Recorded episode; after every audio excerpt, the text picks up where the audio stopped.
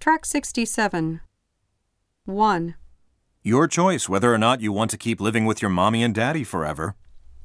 2, Goddamn big question if they'll file a class action against our company for sex discrimination. 3, Not my business how many of these homeless people have been living out on the streets for years. 4, Your crime how much money you stole from the boss by swiping his wallet when he passed out at the party. 5, Not my problem what you think about those women are always staring at me. Chances are they're interested in me. 6, None of your goddamn business who I'm going to marry.